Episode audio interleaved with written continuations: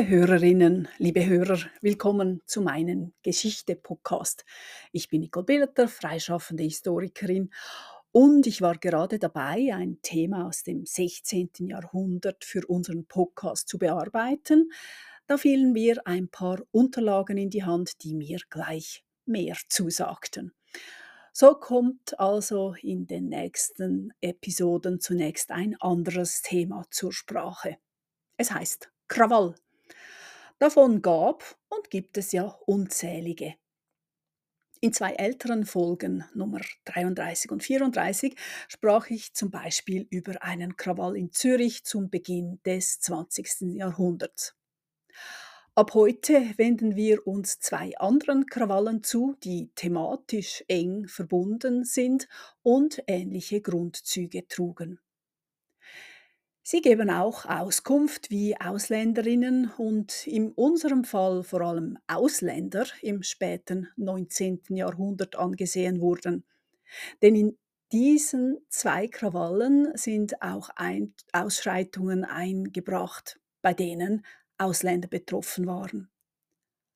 Konkret wurden speziell sie ins Visier genommen. Wie und warum, das werden wir im Laufe unserer Erzählungen sehen wenden wir uns nach Bern. Dort beginnt mit dem sogenannten Käfigturmkrawall unsere erste Erzählung. Bern hatte in den 1890er Jahren gut 47,5 Einwohnerinnen und Einwohner. In den Außenquartieren wurde rege gebaut. Es gab sogar ein ultramodernes Tram, das in den Gassen zirkulierte. Dieses Tram, das mit Druckluft betrieben wurde, verkehrte eingleisig auf knapp drei Kilometern vom Bärengraben durch die Altstadt und endete am Bremgartenfriedhof. Man war also mondän und modern, außer in der Zeitrechnung. Da hinkten die Uhren in Bern eine halbe Stunde hinter der mitteleuropäischen Zeit hinternach. Erst 1894 passte man sich auch in der Hauptstadt der Schweiz an die europäische Zeitrechnung an. Iten. Wir schreiben den 19. Juni 1893 und die Stimmung in der Stadt war geladen. An diesem Montagnachmittag konnte man einige Männer am Bahnhof beieinander stehen sehen. Sie schienen arbeitslos zu sein. Die Verantwortung an der hohen Arbeitslosenzahl, besonders unter Maurern und Handlangern, fand sich in der Beschäftigungspolitik der Unternehmer. Denn diese stellten lieber italienische Arbeiter an, weil diese zu einem günstigeren Lohn arbeiteten. Sie galten auch als zuverlässiger und vor allem hatten sie keinerlei Interessen, sich zu Gewerkschaften zusammenzuschließen. Die Klagen der Schweizer Bauarbeiter wegen ihrer prekären Lage in der Arbeitslosigkeit waren seit Wochen Thema Nummer eins in Bern. Die Sozialdemokratie Demokratie und besonders die Gewerkschaften versuchten, die Empörung der schweizerischen Maurer über die italienischen Arbeitskräfte umzulenken. Denn im Frühsommer richtete sich die Stimmung nicht etwa gegen die Arbeitgeber, sondern vor allem gegen die Italiener. Die Arbeiterunion und andere Arbeitervereinigungen aber betonten seit langem, dass die Italiener nur Sündenböcke einer fehlgeleiteten kapitalistischen Wirtschaft seien. Auch sie, wie alle Arbeiterinnen und Arbeiter, suchten ja nur ein Auskommen für sich und ihre Familien. Diese Ansichten der organisierten Arbeiterschaft waren allgemein bekannt. So bezeugte ein Handlanger, der später am Krawall beteiligt war, folgende Begebenheiten während des Tumultes. Zitat ich wehrte die anderen ab, die Italiener zu misshandeln, indem ich sagte, diese können nichts dafür, die Baumeister stellen sie an. Dass es nicht erlaubt war, die Italiener zu misshandeln, wusste ich wohl. Dr. Wassiljew hatte an mehreren Versammlungen gesagt, man solle die Italiener nicht misshandeln. Zitat Ende. Interessanterweise hieß der Arbeitersekretär von Bern also Nikolai Wassiljew. Dem Namen nach können wir schon jetzt vermuten, dass er nicht zu einem alten Berner Geschlecht gehört. Auf sein Leben komme ich später noch zu sprechen. Aber hier, der Berner Arbeitersekretär war also selber Ausländer, mindestens von Geburt her. Trotz der sozialistischen Logik und Auf, den Aufrufen schaffte es die organisierte Arbeiterschaft nicht, den Zorn der arbeitslosen Arbeiter zu beruhigen. Seit Wochen wurde immer erhitzter über die Lage diskutiert und am Samstag, dem 17. Juni, war ein Inserat erschienen, das das Ganze dann zur Explosion brachte.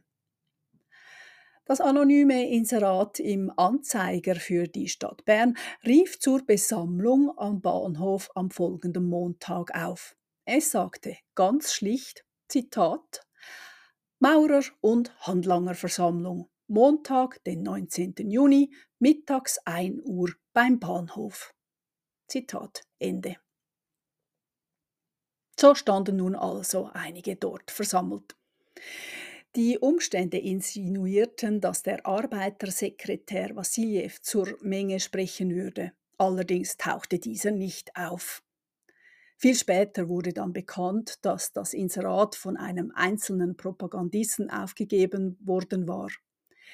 Dieser Maurer hatte seit Wochen schon gegen die Italiener Stimmung gemacht. Als nun also der Arbeitersekretär nicht erschien, die Menschenmenge aber doch auf etwa 60 Personen angestiegen war, brauchte es nur noch jemanden, der die Führung übernahm. Dies machte schließlich der Maurer Friedrich Erbi. Er sprach zur Menge und organisierte einen Zug, der vor das Arbeitersekretariat an der Predigergasse führte. Dort wurde eine Delegation hineingeschickt. Allerdings fand sie die Büros leer vor. So ging der Marsch weiter Richtung Kirchenfeld. Die Kirchenfeldbrücke, die das recht neu in die Gemeinde integrierte Quartier mit der Altstadt verband, war gerade zehn Jahre zuvor erst eingeweiht worden. Die Regierung war seitdem entschlossen, im neuen Quartier keine Fabriken zu dulden, um nicht ein weiteres Arbeiterquartier zu gründen. Es entstand also eine Gegend für wohlhabende Schichten, viele Botschaften, Villen und zahlreiche Museen. Allerdings mussten die erst gebaut werden. Das war zur Zeit unserer Geschichte der Fall. Das Quartier war im Aufbruch. Zahlreiche Baustellen zeugten von einer regen Tätigkeit. So zog nun also im Juni 1893 die Menge der Handlanger und Maurer zum Kirchenfeld.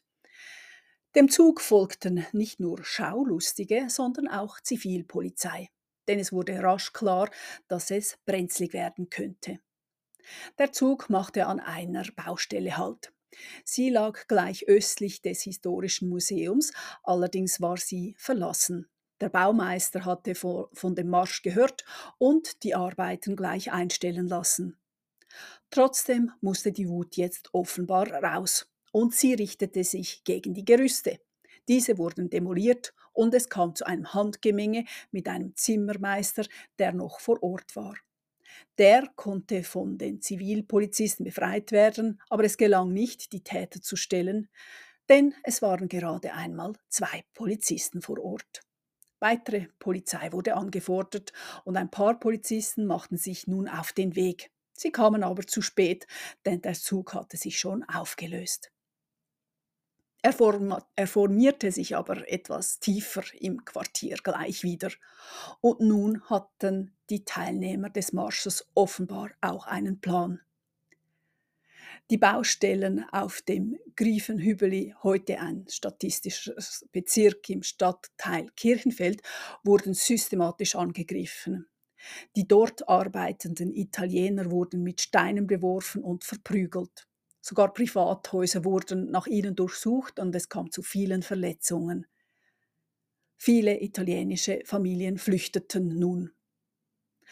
Manch ein Italiener konnte Prügeln entgehen, wenn er klar machen konnte, dass er mit einer Schweizerin verheiratet war. Ebenso konnten Tessiner auf Milde hoffen. Gegen sie richtete sich der fremdenfeindliche Ärger offenbar nicht, selbst wenn sie auf dem Bau arbeiteten. Natürlich folgte jetzt die uniformierte Polizei dem Schlägertrupp aus Grüfenhübeli, aber der war bereits in die Schlosshalde weitergezogen, wo sich die Vorfälle wiederholten. Dort konnten nun zehn Randalierer festgenommen werden und damit war diese Auseinandersetzung vorerst vorbei. Sie hatte etwa 2,5 Stunden gedauert. Aber ruhig wurde es deswegen nicht. In der Stadt kam es nachfolgend zu einigen Verhaftungen, dies in der Regel auf Denunziation hin. Alle Verhafteten wurden in den Käfigturm gebracht.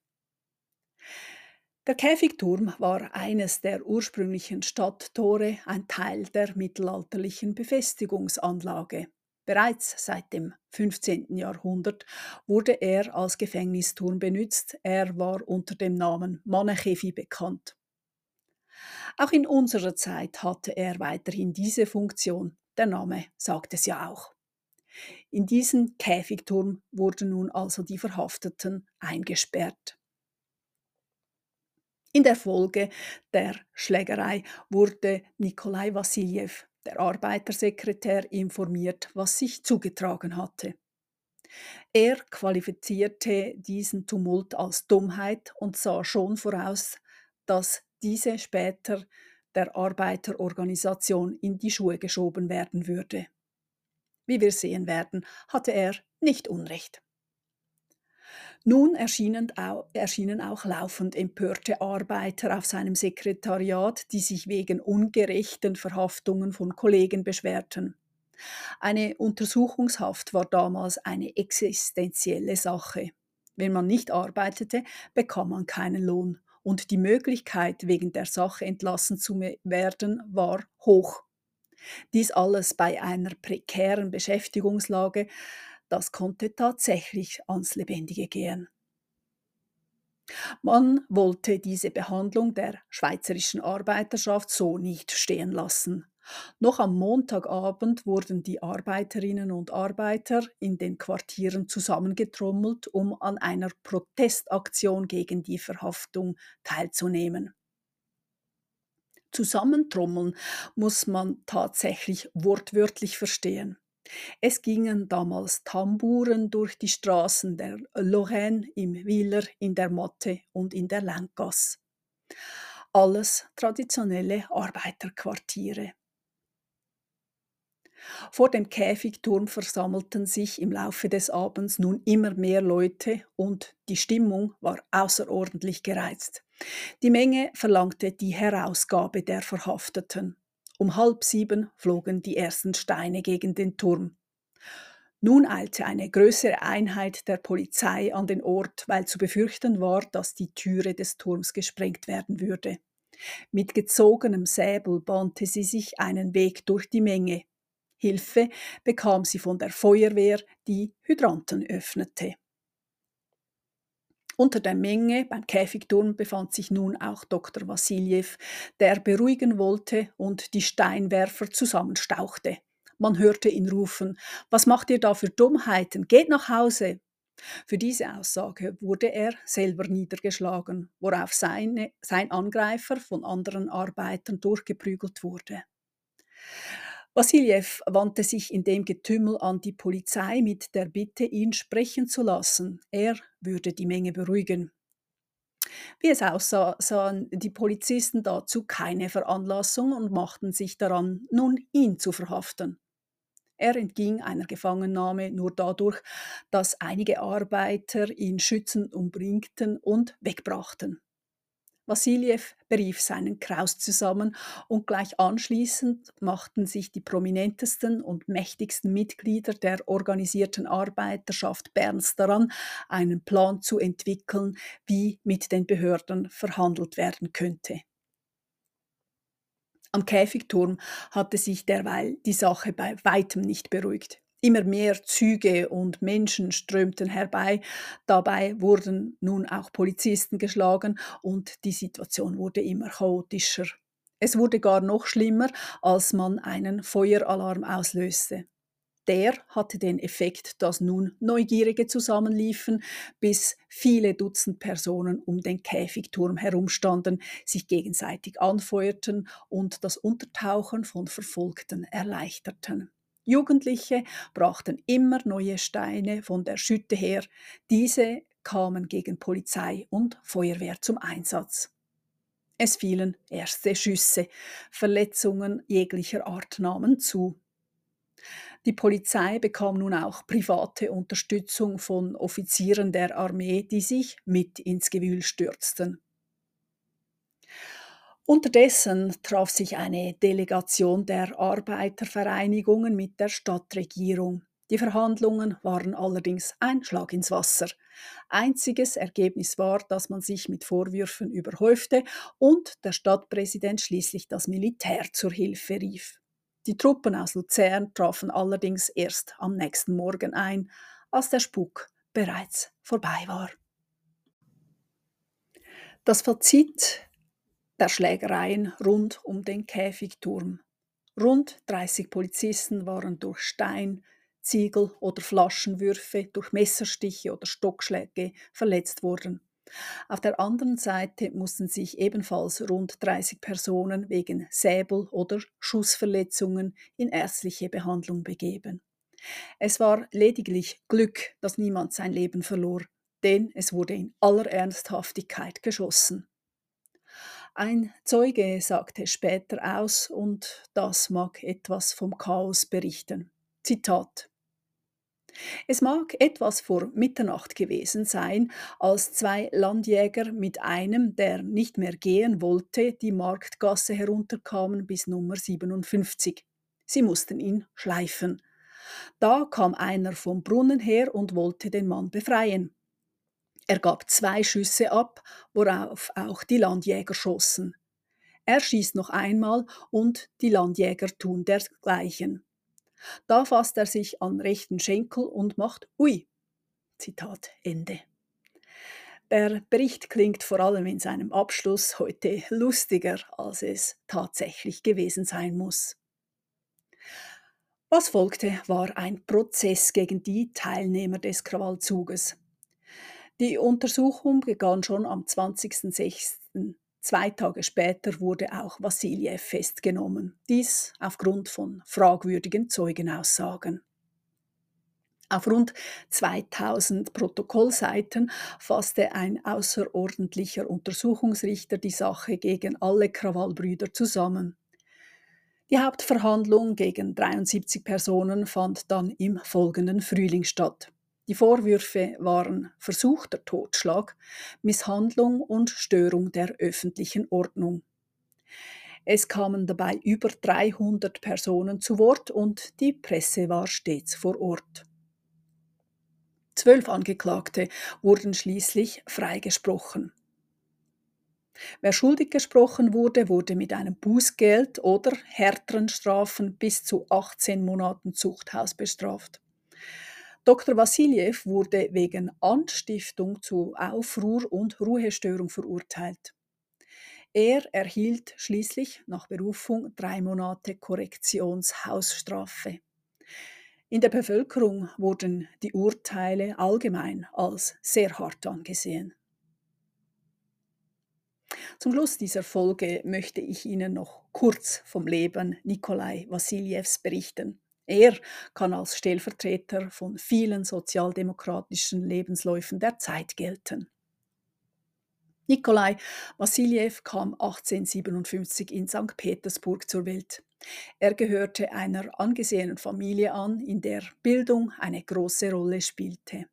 Seine Mutter war Tochter eines Universitätsrektors, sein Vater galt als einer der bedeutendsten Sinologen der damaligen Zeit. Der Vater erwarb sich für seine Verdienste gar einen recht hohen Adelstitel. Allerdings war er auch von der Demokratie begeistert, was im damaligen Zarenreich nicht gerne gesehen wurde. Nikolai Wassiljew absolvierte ein deutschsprachiges Gymnasium, wo revolutionäre Gedanken an der Tagesordnung war. 1877 wurde er, kaum 20-jährig, zum ersten Mal verhaftet, weil er im Besitz von revolutionären Schriften war. Er tauchte danach bei der Arbeiterschaft unter. Ein Jahr später wurde er bereits wieder verhaftet, weil er an einem Streik in einer Baumwollspinnerei teilgenommen hatte. Dieses Mal wurde er in die Verbannung gesandt. Seine Familie half ihm allerdings aus, indem sie einen Schlepper bezahlte, der ihn illegal aus dem Land brachte. Nikolai Wassiljew fand nun in der russischen Emigration in Genf Unterschlupf. 22-jährig schrieb er sich dann als Medizinstudent an der Berner Universität ein. Nach Abschluss des Studiums arbeitete er in der Frauenklinik, später am Physiologischen Institut der Uni Bern, wo seine Vorgesetzten außerordentlich zufrieden mit ihm und seinen Leistungen waren. Auch privat schien sich Wassiljew gut einzuleben. Seine Partnerin war die Ärztin Marie Kleinmann aus Odessa und sie gebar ihnen 1882 eine Tochter. Was blieb, war die Schriftenlosigkeit. Nikolai Wassiljew verfügte nur über eine Toleranzbewilligung und galt damit als schriftenloser Flüchtling. Das motivierte ihn dazu, die schweizerische Staatsbürgerschaft zu beantragen. Schließlich hatte er sich ein Leben in Bern aufgebaut und eine Rückkehr ins zaristische Russland war undenkbar. Außerdem musste er legale Papiere haben, um Marie Kleinmann heiraten zu können. Wassiljews Verurteilung in Russland war den Schweizer Behörden und auch seinen Arbeitgebern zwar bekannt, sie hielten sie allerdings für unbedenklich. Für die Einbürgerung musste lediglich sein Status als politischer Flüchtling anerkannt werden. Rasch kamen die schweizerischen Behörden zur Erkenntnis, dass Wassiljew das Gemeinde- und Kantonsrecht erwerben dürfe. Zunächst versuchte der russische Arzt in Langnau im Emmental seine Einbürgerung zu erreichen. Weil den dörflichen Behörden aber zugetragen worden war, Wassiljew verkehre in revolutionären Kreisen, wurde das Gesuch abschlägig beschieden. Aber er hatte wohl mit Schwierigkeiten gerechnet und parallel ein Gesuch in Muri bei Bern eingereicht. Er sprach dort persönlich vor und konnte zwei Empfehlungsschreiben vorlegen, nicht zuletzt das eines konservativen Regierungsrates. Die Einbürgerung wurde bewilligt. Wassiljew musste 820 Franken dafür bezahlen, Schweizer zu werden. Eine doch recht stattliche Summe. Mit der Einbürgerung stand nun einer Heirat mit Marie Kleinmann nichts mehr im Wege und die gemeinsame Tochter konnte den Nachnamen des Vaters führen. Nun als Schweizer wandte sich der Arzt der Arbeiterbewegung zu und war nun vor allem in deren Kreisen tätig. Im Juni 1890 konnte er die Stelle als vollamtlicher Berner Arbeitersekretär antreten. Dieser Arbeitersekretär war Verbindungs- und Organisationsglied der bernischen Arbeiterorganisationen. Wichtig waren Wassiljew die Bildung der Arbeiterschaft und die Förderung der Gewerkschaften. Er war natürlich auch für Wahlkämpfe und alle anderen politischen und gewerkschaftlichen Aufgaben zuständig. Sein Lohn waren bescheidene 1000 Franken pro Jahr. Aufgrund seiner Tätigkeiten wurde Nikolai Wassiljew bald zur Zielscheibe von konservativen Kampagnen. Schließlich stand er als ehemaliger Russe außerhalb der anderen Sozialdemokraten der Berner Umgebung, die besser vernetzt waren als er. Weil sein Deutsch auch nicht perfekt war, wurde er als Waschlisepp betitelt. Ein Waschli ist im schweizerischen Dialekt ein Schwätzer ein Plappermaul. Allerdings war Wassiljews Deutsch doch so gut, dass er auch zurückgeben konnte. So sprach er gerne über den Berner Polizeidirektor Alfred Scherz, wenn er meinte, Scherz beiseite. Vollends ins Abseits in den Augen der Konservativen stellte sich Wassiljew aufgrund des Käfigturmkrawalls. Wie wir gesehen haben, wurde er in seiner Folge in Haft genommen, auch wenn er ganz offensichtlich mit den Ausschreitungen nichts zu tun gehabt hatte. In der Arbeiterschaft gewann Nikolai Wassiljew durch das strenge Urteil an Beliebtheit. Nachdem das Berner Stadtparlament zum ersten Mal im Proportsystem gewählt wurde, zog er 1895 gar in den Stadtrat ein drei Jahre später auch ins Kantonsparlament.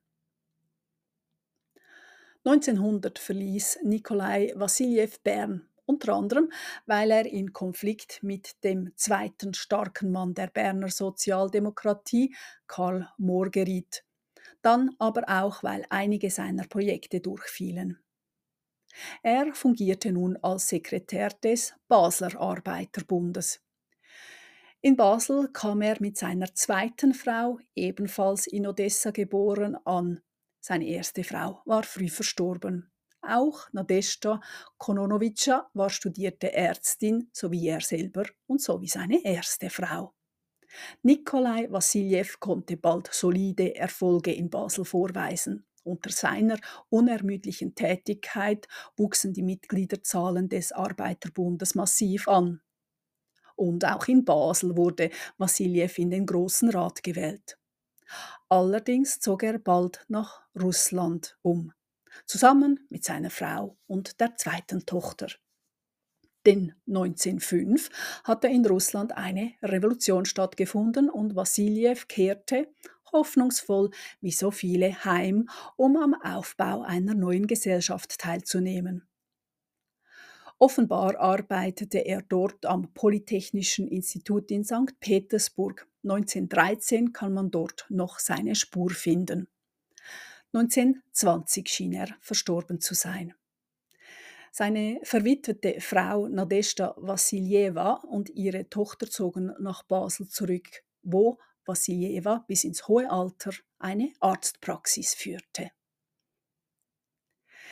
So viel zu unserem ersten Krawall Ende des 19. Jahrhunderts. In zwei Wochen berichte ich Ihnen von einem zweiten Krawall, der ein ähnliches Auslösermoment hatte und auch ähnlich ablief.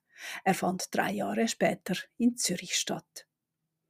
Ich danke ihr, Ihnen für Ihr Zuhören. Es war eine etwas längere Folge dieses Mal und ich wünsche Ihnen eine friedliche Zeit. Auf Wiedersehen.